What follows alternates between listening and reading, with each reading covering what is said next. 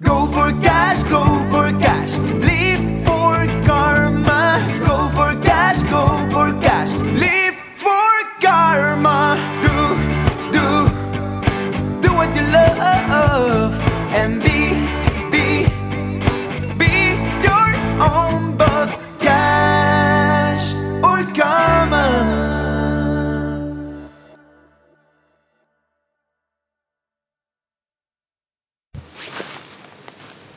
Hallo und herzlich willkommen zu deiner absoluten neuesten Lieblingsrubrik in unserem Podcast Cash oder Karma und zwar Spaß mit Steuern. Woohoo! Wuhu! Ja, wir wissen, es hört sich ein wenig seltsam an, denn die meisten Menschen haben, um ehrlich zu sein, so gar keinen Bock auf Steuern. Denn es herrschen ganz viele Mythen um das Thema Steuern, dass es kompliziert ist, mega zeitaufwendig, dass man überhaupt nicht durchblickt, dass sich jedes Jahr tausend Dinge verändern. Ja, das mag alles sein. Aber eigentlich ist es so, dass das deutsche Steuerrecht eigentlich nur 193 Paragraphen Umfang hat und auf ungefähr 235 Seiten mit Anhängen kommt. Das ist im internationalen Vergleich relativ überschaubar. Das ist jetzt natürlich keine leichte Sommerromanze für den Urlaub. Ja, das wissen wir. Jedoch lohnt sich auf jeden Fall ein Blick da hinein. Ich habe es tatsächlich geschafft, als Angestellter fünf Jahre lang meine Steuererklärung nicht zu machen, weil ich es immer vor mich hergeschoben habe. Aufschieberitis nennt man das ja gerne. Fünf Jahre? Wow, das ist eine ganz schön lange Zeit. Warum hattest du keinen Bock drauf? Naja, weil es unglaublich viel Kram ist, Sachen zusammenzusammeln, die in irgendwelchen Ordnern abgeheftet sind. Äh, es, es klingt umfangreich, man kennt sich damit nicht so aus und so weiter, dachte ich zumindest. Und was war im Endeffekt die ausschlaggebende Entscheidung, es dann doch zu tun? Es, ich, ich meine, dass damals Fristen abgelaufen sind, dass ich überhaupt nur noch für diese Jahre, für die rückwirkenden fünf Jahre, die Steuererklärung einreichen konnte. Ich wusste aber damals eigentlich schon aus der Vergangenheit, dass es immer positiv ist, eine Steuererklärung abzugeben, weil ich immer was zurückbekomme. Und im Endeffekt war es dann so, ich bin zum Steuerberater gegangen, weil ich keine Lust darauf hatte. Der hat dann für die ersten beiden Jahre die Steuererklärung gemacht. Am Ende hat er aber Dinge vergessen gehabt, die mich Geld gekostet haben. Und dann habe ich die letzten drei Jahre für mich selber gemacht. Was jetzt nicht heißt, dass es, äh, dass jeder Steuerberater sich damit nicht auskennt, sonst wäre es ja nicht sein Job irgendwie. Aber das war für mich so ein Ding. Traue nur den Dingen, die du auch wirklich durchblickst, sozusagen. Ein Stück weit. Und ich kann nur jedem empfehlen, sich so ein bisschen mit seiner eigenen Steuer auch zu befassen. Ja, meine gute Freundin vom Finanzamt hat mir auch äh, diesen wunderschönen Tipp gegeben und sagte, tu es auf jeden Fall. Denn es kann immer dabei etwas Positives für dich rumkommen, auch wenn du angestellt bist. Was ja schon seltsam ist, weil sie sich damit ja theoretisch äh, selber Arbeit aufhalst. Und wenn das natürlich von, von jemandem kommt, sollte man vielleicht den Ratschlag auch befolgen. Das habe ich dann auch getan.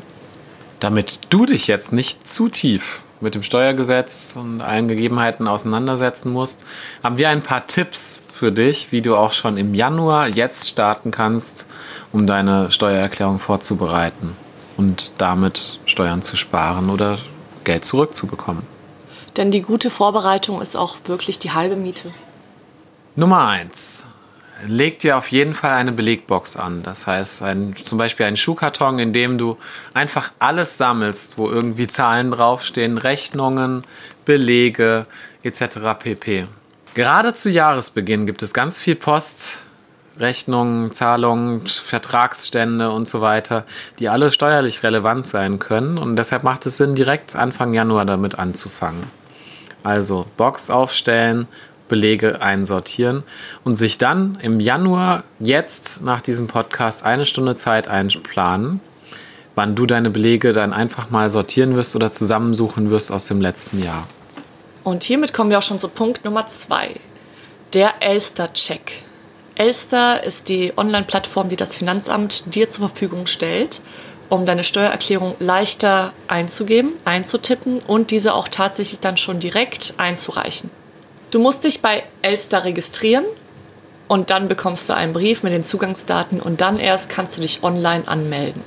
So. Wenn du jedoch schon angemeldet bist, dann check doch einfach schon mal die Zugänge, ob alles aktiv ist, ob du noch irgendetwas brauchst oder irgendwas vergessen hast.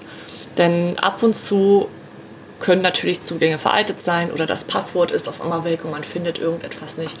Und in der Regel kann es bis zu acht Wochen dauern, bis dieser Zugang wieder aktiv ist. Daher fang jetzt schon damit an. Und drittens ist die Frage, wer soll tatsächlich deine Steuererklärung machen?